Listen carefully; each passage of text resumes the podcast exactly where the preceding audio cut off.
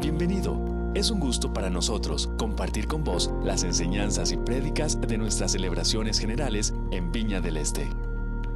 Señor, queremos acercarnos a tu palabra. Queremos hacerlo con todos nuestros sentidos abiertos. Queremos que tú nos hables.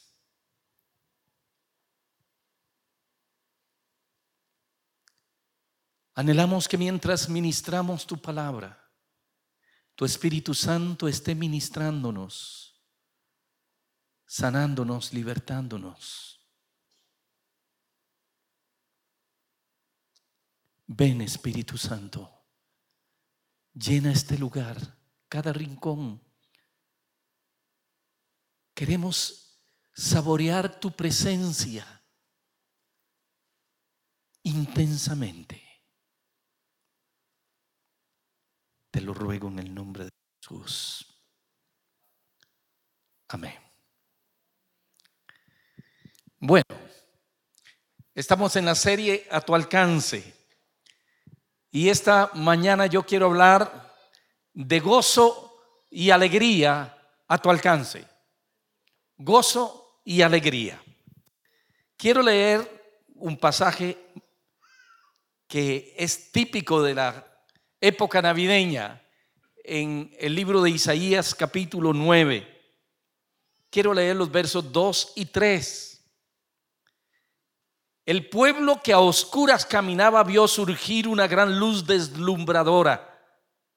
Habitaban un país tenebroso y una luz brillante los cubrió. Multiplicas el gozo, alegría aumenta la alegría. Se alegran ante ti igual que al cosechar, lo mismo que gozan al repartir, al repartir el botín.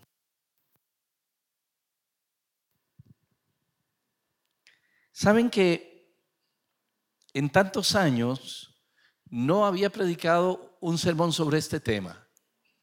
Y eso es increíble. En cuarenta y pico de años no haber predicado sobre este tema. O sea, de este pasaje he predicado muchas veces, pero no con el enfoque en el gozo y en la alegría. Este pasaje de Isaías capítulo 9 nos lleva a dos, eventos, a dos eventos maravillosos. El primero de, de ellos es la venida de nuestro Señor Jesucristo.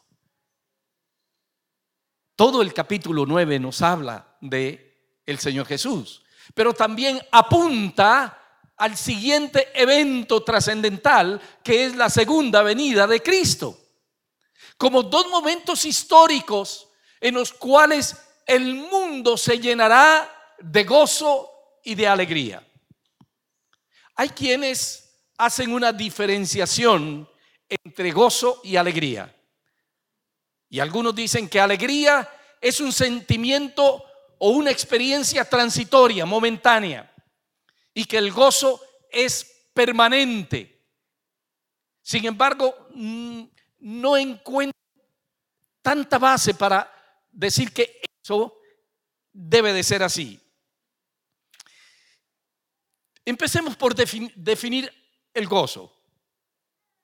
Dice sentimiento de alegría o placer que se experimenta al poseer o esperar algún bien, felicidad, júbilo.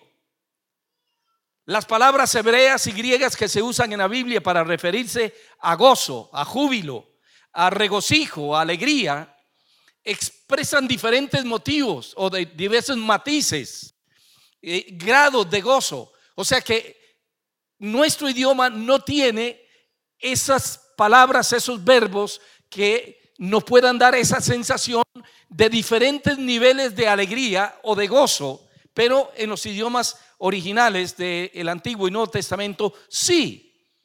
Hay diez verbos básicamente que se ocupan o se usan para hablar de gozo y de alegría.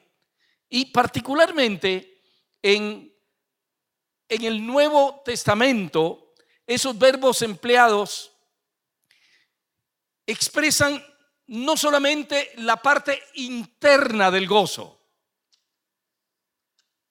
aunque creo que es un poco difícil estar gozoso y no expresarlo hacia afuera.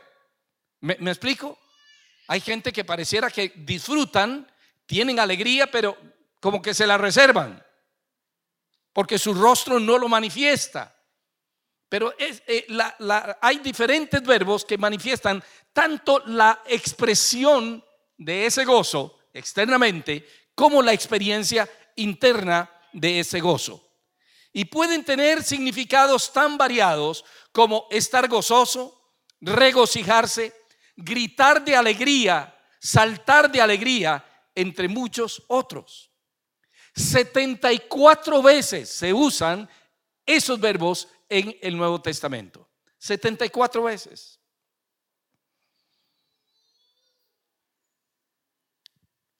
Pero aquí estamos hablando de un gozo particular, de algo que se produce en el cristiano, en el que ha tenido un encuentro personal con el Señor Jesús. Es un deleite producido por la experiencia con la presencia del Espíritu Santo y todos los que hemos sido redimidos por la sangre de Cristo, tenemos que tener esa experiencia. Yo no sé cuántos de ustedes se acordarán cuando tuvieron su primer encuentro con Jesús. Levanten la mano. ¿Cuántos? ¿Fue motivo de gran gozo, como dice la Escritura, o solo tristeza? Yo recuerdo mi experiencia Primero yo sentía que me moría, porque era indigno de la presencia de Dios. Pero después experimenté un estado de gozo, de felicidad, que no me permitía parar de llorar de día y de noche durante siete días. Fue algo extraordinario. Nunca en mi vida había experimentado tal gozo. Y este gozo del cual habla la escritura es el estado de quienes han mantenido una relación íntima con el Señor Jesús. Es el estado de satisfacción que proviene de poseer a Dios como nuestro tesoro más preciado.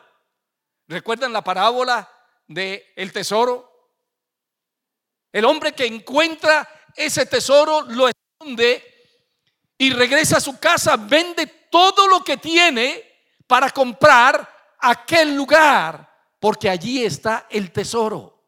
Con razón dice la palabra del Señor que donde esté tu tesoro, allí estará tu corazón. El llamado a experimentar el gozo en las Sagradas Escrituras es impresionante, es abrumador. El pueblo de Dios está desafiado constantemente a través de las Sagradas Escrituras a expresar y a vivir el gozo que viene de estar en relación cercana con Dios. En realidad, el gozo cristiano debe de ser casi una obligación para todo creyente, no es una opción. Alguien debe de tomar claramente la opción de amargarse la vida permanentemente. Gracias. Permanentemente. Porque hay provisión de Dios para que usted y yo experimentemos gozo y alegría de manera constante, a pesar de las circunstancias adversas que todos los seres humanos vivimos, porque es un gozo y una alegría que vienen de lo alto. Vea lo que dice la palabra del Señor. Regocijaos en el Señor cuando dice siempre. Y como digo regularmente, es tan fácil el idioma que siempre quiere decir siempre. Así de sencillo. Siempre es siempre. No está diciendo solo en los momentos buenos de la vida. No, está diciendo en todo tiempo sean felices. Sientan gozo.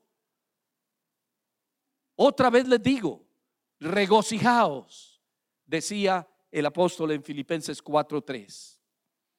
En el Antiguo Testamento, los profetas y los salmistas son los que más lo usan, este, esta expresión. Hablaron y exhortaron al pueblo a que vivieran alegremente. Es llamativo notar que casi todos los autores de las epístolas también hablaron de este gozo cristiano. Pablo, Pedro, Juan, Santiago escribieron del tema de una y otra forma. Incluso el Señor Jesús enfatizó durante su ministerio terrenal, por ejemplo, en la persecución, dice, regocijaos y alegraos en Mateo 5:12. Estas cosas os he hablado para que en mí, eh, para que en mi gozo esté en vosotros. Juan 15:11. Nadie os quitará vuestro gozo. San Juan 16:22. Regocijaos de que vuestro nombre está escrito en los cielos. Lucas 10:20.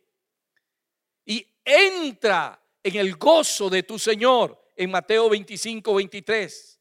Más aún, Lucas nos dice en su evangelio que el mismo Jesús se regocijó en Lucas 10, 21. Es decir, este estado en nuestra calidad de vida, de vivir alegres, de vivir gozosos, es algo que la palabra del Señor nos recalca una y otra vez. Y el Señor lo pone como algo central que es el resultado de una vida íntima con Él. Ahora la pregunta es, ¿por qué la Biblia nos habla con tanta insistencia de que debemos vivir con gozo? ¿Qué hace que el gozo sea tan importante en la vida cristiana? Vamos a examinar por lo menos tres razones por las cuales el Señor pone tan, tanta importancia en que vivamos de esa manera. ¿A cuántos les gusta vivir tristes? Como que no es una alternativa lógica, ¿verdad? Como si preguntara, ¿a cuántos les gusta sufrir? A nadie. Pero la realidad es que muchas veces encontramos personas, familias enteras, que viven permanentemente en estado de tristeza.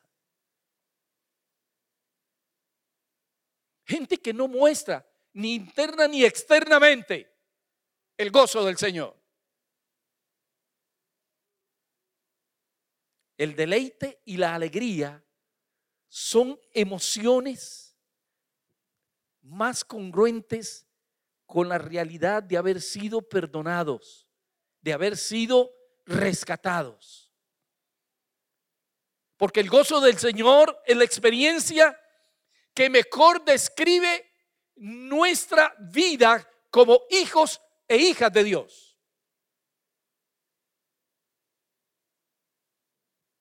El rey David testificaba de su liberación diciendo, has cambiado, ¿cómo que? ¿Qué dice? Mi lamento en baile. Y esta es otra característica. El gozo y la alegría se manifiestan en el pueblo hebreo a través de las fiestas. Cada celebración era una expresión genuina de gozo y de agradecimiento, como por ejemplo el gozo por las cosechas. El profeta Isaías describía la redención como un manto de alegría en lugar de espíritu angustiado. Ese es el regalo de Dios, es la provisión de Dios manto de alegría en lugar de ¿qué? Espíritu angustiado. Isaías 61:3. El mismo ángel que anunció a los pastores el nacimiento de nuestro Salvador dijo, os traigo ¿qué? Nuevas de gran gozo. Lucas 2.10. Asimismo, el gozo es la realidad que produce esta íntima comunión con Dios. O sea, sería una contradicción decir, expresar o creer que hemos tenido una vida cercana a Dios y vivir amargados. ¿Aló? Esto que estoy diciendo es fuerte. Y no es que no hemos pasado por circunstancias difíciles. La muerte de un ser amado, ya pasamos por ahí, por donde asustan. Ya sepultamos a mi mamá, a mi papá, a un hermano. Wow, eso es duro. Pero ¿cómo el gozo del Señor mi fortaleza es, se convierte en una fortaleza que nos ayuda a superar las vicisitudes de esta vida.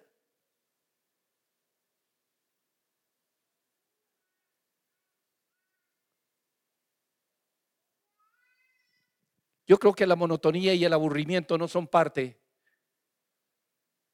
del propósito de Dios para nosotros recuerdo hace muchos años, estábamos muy jóvenes, mi esposa y yo, tal vez no recién casados, pero sí, estábamos muy, muy jóvenes.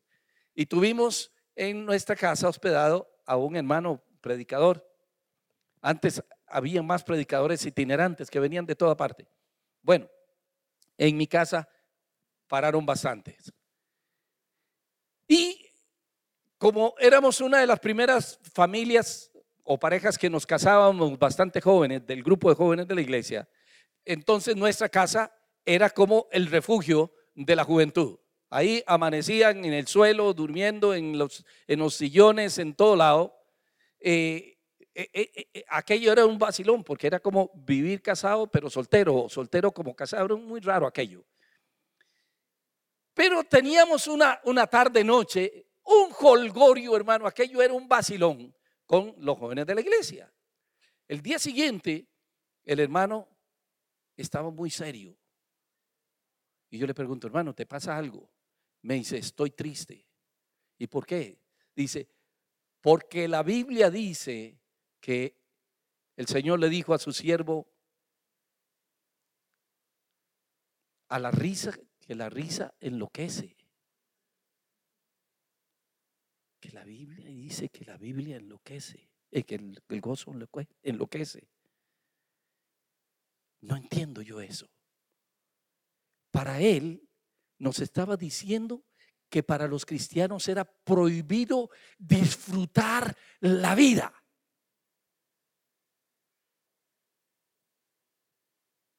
Y yo recuerdo en mis años de infancia Gente cristiana que nunca se reía. Era gente muy seria. Un pastor que tuve, don Elías Segura, decía, parece que están empachados con plátano verde. Y él mismo era como un machetazo. En mi casa, cuando llegaba don Elías, alguno de los seis hermanos decía, viene el pastor. Y entonces todos nos agachábamos y salíamos corriendo por la puerta de atrás. Porque sabíamos que venía a jalarnos las riendas. Era seriosísimo, don Elías. Que Dios lo tenga en gloria. Y mis palabras no le hagan ruido, decía mi madre. Un hombre de Dios. Pero la alegría en muchas de las de los verbos que estaba mencionando se usan para expresar la manifestación de la alegría, del gozo en la vida de quienes tienen relación con Dios. Y incluye las fiestas, las celebraciones. Es difícil tener una fiesta para no aburrirse. O digo, para aburrirse, más bien es para disfrutarlo, para expresar gozo, para expresar alegría, para expresar amor, para expresar agradecimiento.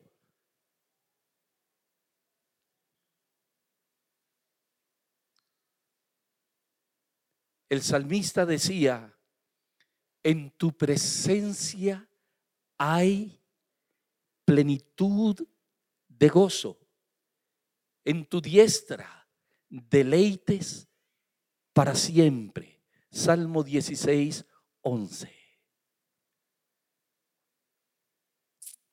Nuestra comunión con Dios en el cielo es descrita por Jesús como entrar al gozo de nuestro Señor. En Mateo 25. Porque Él es y será nuestra única, verdadera satisfacción que produce gozo y alegría. Todo lo demás es pasajero, todo. No sé si ustedes recordarán días clave de su vida. Días en que alcanzamos metas personales, nos graduamos del colegio, de la universidad, y eso fue un gozo tremendo. O nos casamos, cuando tuvimos nuestros hijos, pero nada de eso es comparable al gozo de estar en la presencia de nuestro Dios. Porque es un gozo que perdurará hasta la eternidad, dice la palabra del Señor. En su presencia hay plenitud de gozo, dice la palabra del Señor. En síntesis, el gozo cristiano es la, emoción que describe mejor la realidad de cada uno de nosotros por haber conocido a Cristo Jesús. Es el gran tesoro. Es el tesoro más permanente. No se nos acaba, no se nos opaca, a menos por parte de Él. Más adelante veremos que podemos opacarlo por decisión propia. encontré una serie de expresiones que quiero compartirles. Dice, el gozo es una realidad al lado de una tumba como al lado de un cálido hogar. Hay que pensarlo. Si esto es realidad, ¿qué piensa usted? El gozo no se evapora bajo el calor de la adversidad. no colapsa en presencia de la calumnia, no se marchita ante el ataque de la calamidad, no entra en pánico ante la presencia de la, de la, de la deslealtad o la traición, no se amarga ante la prueba de la pobreza, no muere ante la cruel mano de la tragedia. El gozo no puede ser creado por las posesiones ni por las posiciones, sino por una persona, Cristo Jesús. Todo lo demás es pasajero. Hay metas en la vida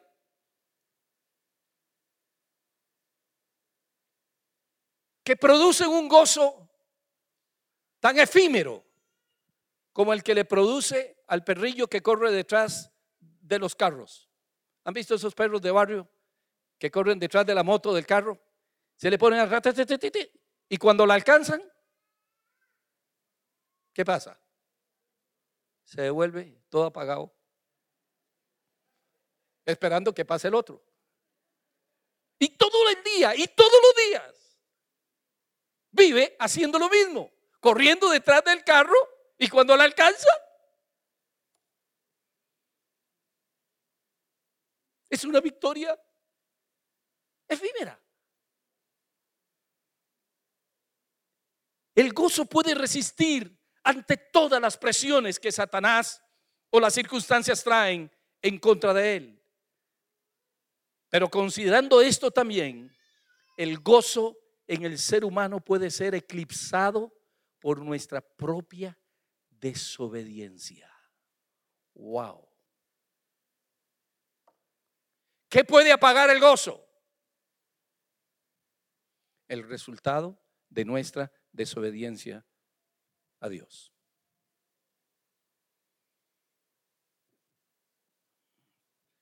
Me he encontrado cristianos, amigos,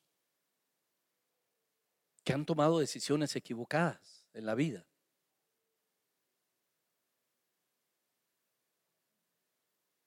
Y después de haber probado las delicias de la bendición de Dios, de la vida en el reino de Dios, se los encuentra uno como la tortuga habladora, llena de curitas por todo lado, llena de vendajes, heridas. Primero porque hay un sentimiento de culpabilidad real. Porque nos hemos equivocado, porque hemos tomado decisiones que sabíamos que no agradaban a Dios, que nos avergonzarían.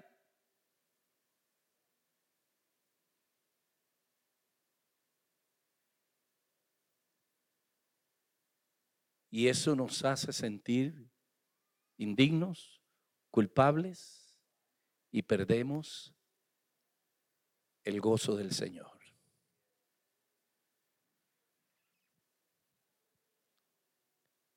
Entonces, ¿cuál fue la el primer pensamiento? ¿Por qué es tan importante el gozo? A ver, ¿o no fui claro? Lo vuelvo a decir, yo lo tengo aquí en las notas. Número uno, ¿dónde estaba? porque es la experiencia que mejor describe la vida en comunión con Dios. Amén. Yo, yo, no, no me puedo imaginar a ninguno de nosotros saliendo del lugar secreto, de la cámara de la intimidad con Dios, decepcionados, amargados, sin ánimo, y sobre todo sin gozo. Si en su presencia hay plenitud de gozo, si yo estoy en el lugar con Él, mi vida será una vida de gozo y de plenitud. Amén. ¿Sí o no?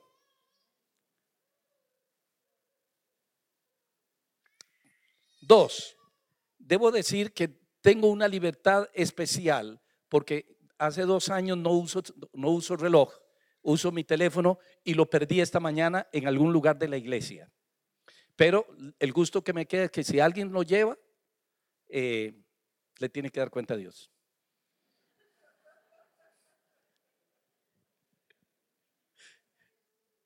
Si alguien lo encuentra, me lo devuelve. El segundo pensamiento en cuanto al gozo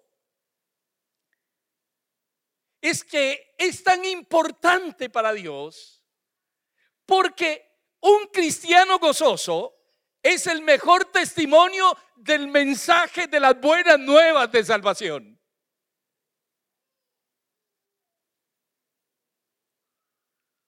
Cuando un creyente está satisfecho en Dios, le está testificando al mundo con su calidad de vida, diciéndole, Dios es suficiente para mí.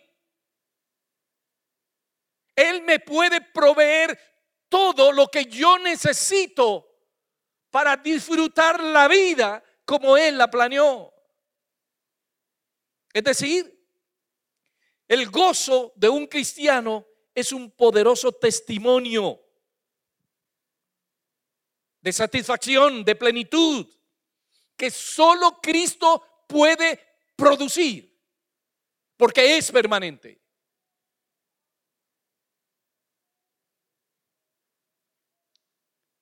Un escritor inglés y gran predicador, Martin Lloyd Jones, decía, los cristianos infelices son para decirlo menos, una pobre recomendación de la fe cristiana.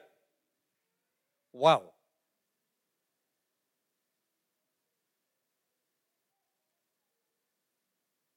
Los cristianos infelices son, para decirlo menos, una pobre recomendación de la fe cristiana. Busquen su libro, donde está esa nota. Se llama Depresión Espiritual.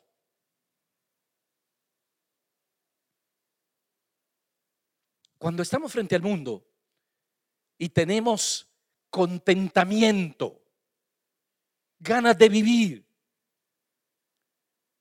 disfrute, a pesar de la escasez, a pesar de las situaciones difíciles, estamos demostrando que Cristo es verdaderamente nuestro mayor tesoro, que poseerlo es la razón por la cual tenemos gozo, no porque nos pegamos el gordo, o nos pegamos, eh, ¿cuál es ahora la, el que está de moda? ¿Ah? El acumulado.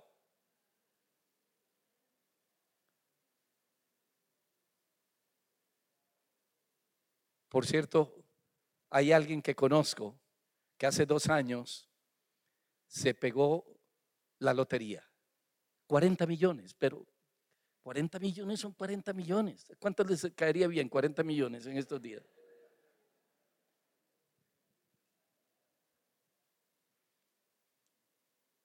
Unos jornaleros de una finca que le caen 40 melones a la mano.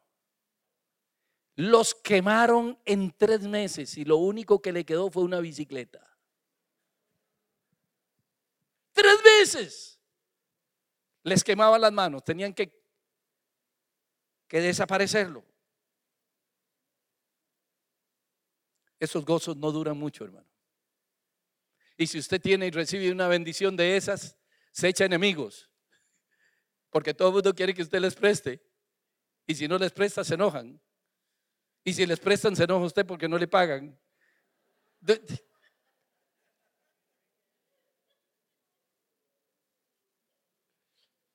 Al regocijarnos, aún en medio de la aflicción, estamos presentando una evidencia contundente del valor de Cristo Jesús como nuestro productor de vida plena. el genuino gozo cristiano hace más creíble el mensaje del Evangelio. O por lo menos no representa un tropiezo para la vida cristiana. ¿Conocen algún cristiano amargado?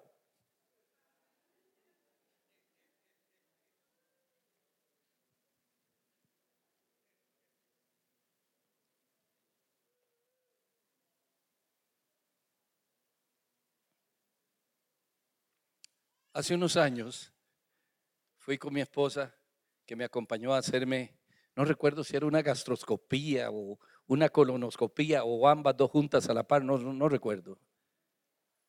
La cuestión es que para hacer ese examen lo medio atontan a uno, o sea, lo terminan.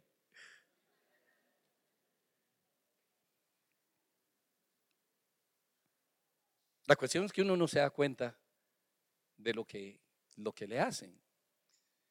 Y salí de la, de la, ¿cómo se llama? Del consultorio médico de la mano de mi esposa.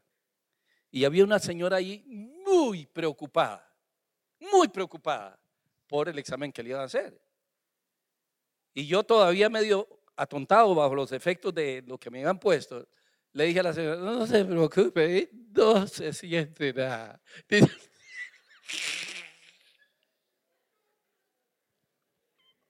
Yo no sé si a la señora la animé mucho con la recomendación o con el testimonio.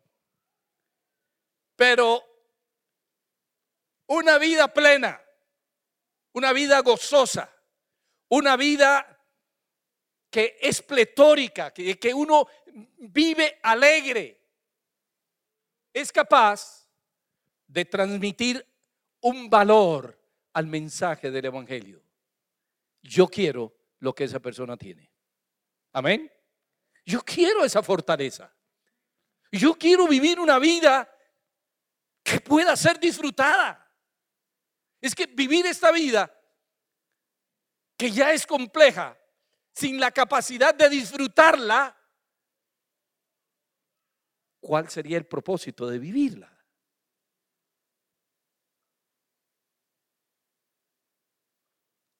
La falta de gozo muchas veces se expresa como falta de entusiasmo. En tico diríamos una palabra que no puedo decir desde aquí.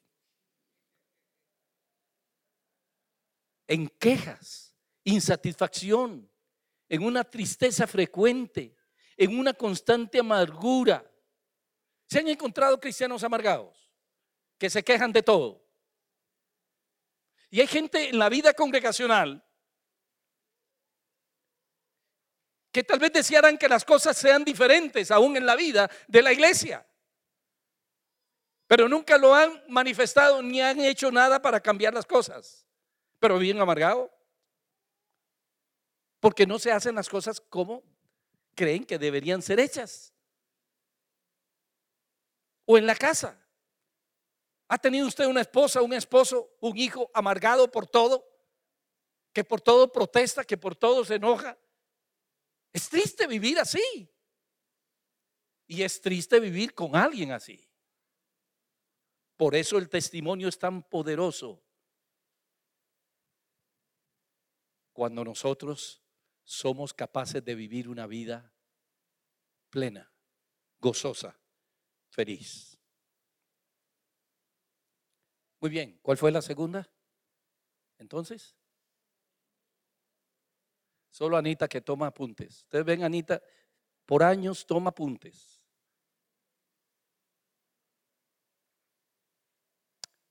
Un último punto. Tengo la ventaja de que ese foco me, me encandila y no puedo ver el reloj.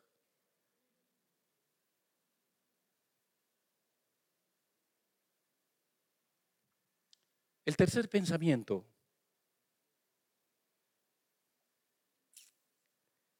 es que una vida de tristeza, de falta de gozo, puede llevarnos a una decadencia espiritual profunda. ¿En qué sentido?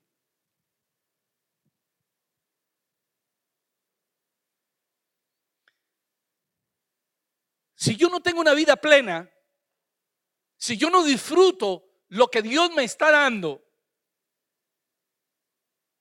mi tendencia será a buscar cómo satisfacer mi necesidad de gozo, de alegría en otro lugar. ¿Me estoy explicando?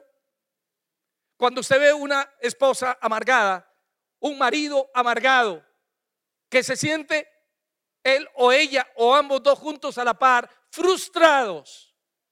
Es un camino peligrosísimo para que uno de los dos o los dos busquen alternativas. ¿Aló? ¿Sí o no? ¿O estoy hablando algo? Se quedaron muy serios. Si usted tiene un novio o una novia que todo el tiempo está amargada, ¿quién quiere estar en esa relación? ¿Aló? Es decir, la falta de gozo es el trayecto más corto para que caigamos en pecado. Cuando no nos deleitamos en Cristo, en su presencia, hay una búsqueda natural del ser humano a buscarla en otro lado. ¿Me estoy explicando o no? Entramos en el peligroso terreno de la búsqueda de gozo, de disfrute, de alegría en lo que el mundo nos ofrece. Y quiero decirle que la competencia es bárbara. ¿Sí o no? Hay tanta oferta que parece rápida y barata, aunque su fin, dice la escritura, es muerte.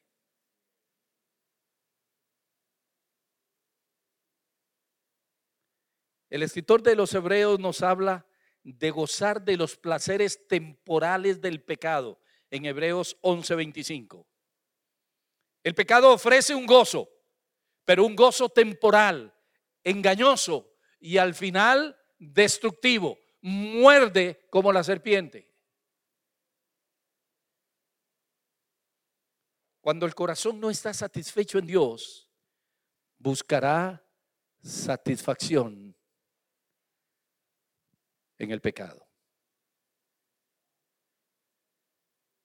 Ese es el gran peligro de un cristianismo o un cristiano o una cristiana sin gozo, sin deleite, sin satisfacción en su vida diaria.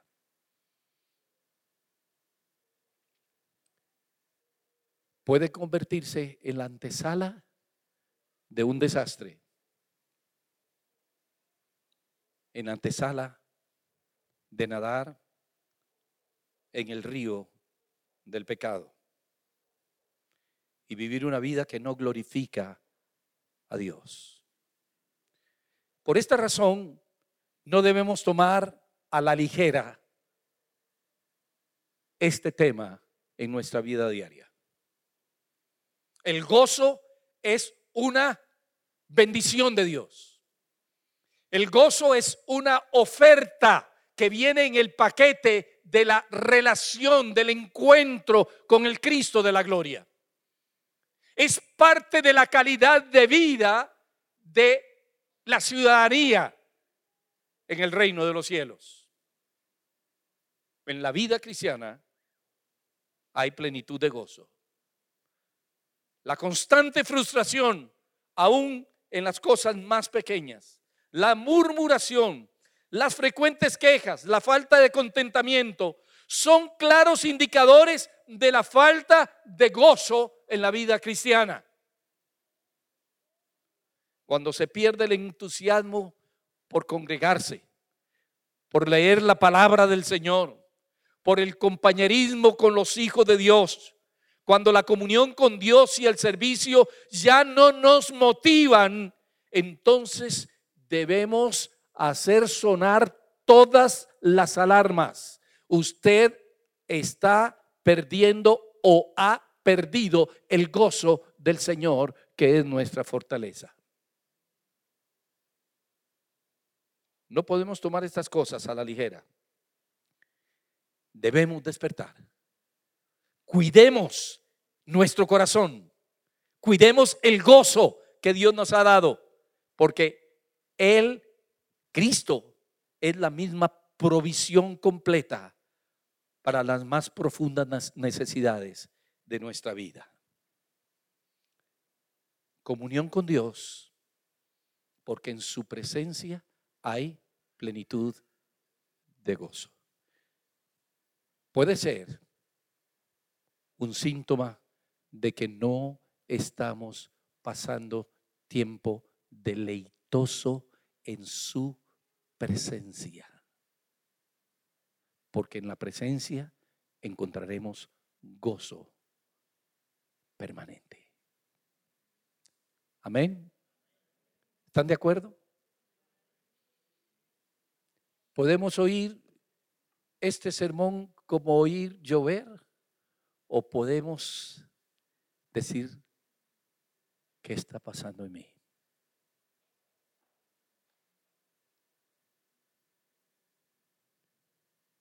¿Es usted un crítico, una crítica continua?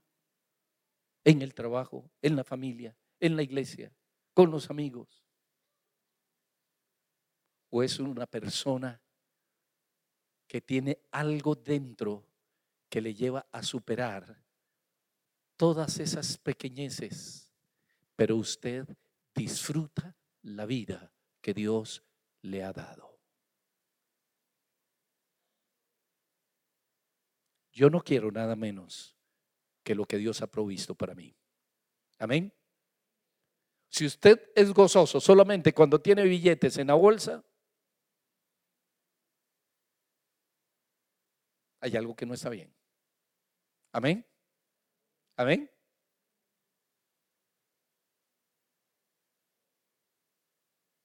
Si usted no está gozoso, feliz, cuando todas las cosas que usted quiere no se hacen o se realizan como usted soñó, se amarga, hay algo que no está bien sintonizado. Amén. Porque el Señor es nuestra fortaleza, es nuestro gozo en las pequeñas y grandes desilusiones de la vida. En todo momento, Él es nuestro gozo. Padre, hoy celebramos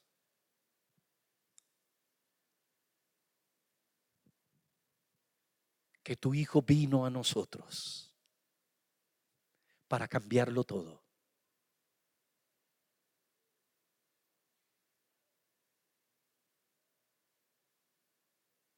Señor Jesús, viniste a romper el velo que separaba a los creyentes comunes y silvestres del lugar donde tu presencia se manifestaba. Hoy disfrutamos del camino que abriste. Podemos entrar a tu presencia con toda confianza, porque en tu presencia hay plenitud de gozo. Espíritu Santo, tú nos conoces. Conoces lo más profundo de nuestro ser. Conoces las pérdidas que hemos tenido, las desilusiones, los fracasos, los engaños, las carencias. Conoces nuestras metidas de pata.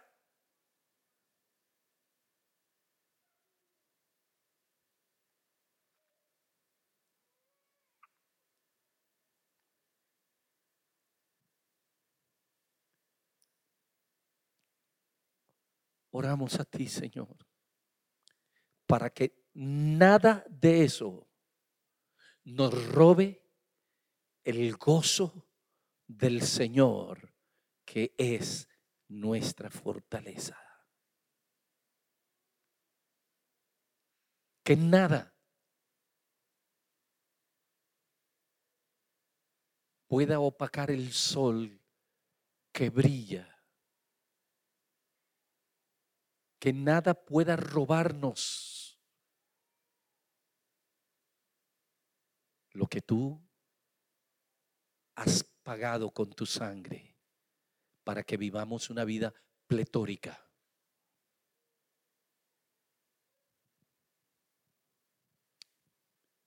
Te lo ruego en el nombre de Jesús, Señor. Nos encanta poder compartir con vos las prédicas de nuestras celebraciones. Esperamos que esta haya sido de bendición para vos.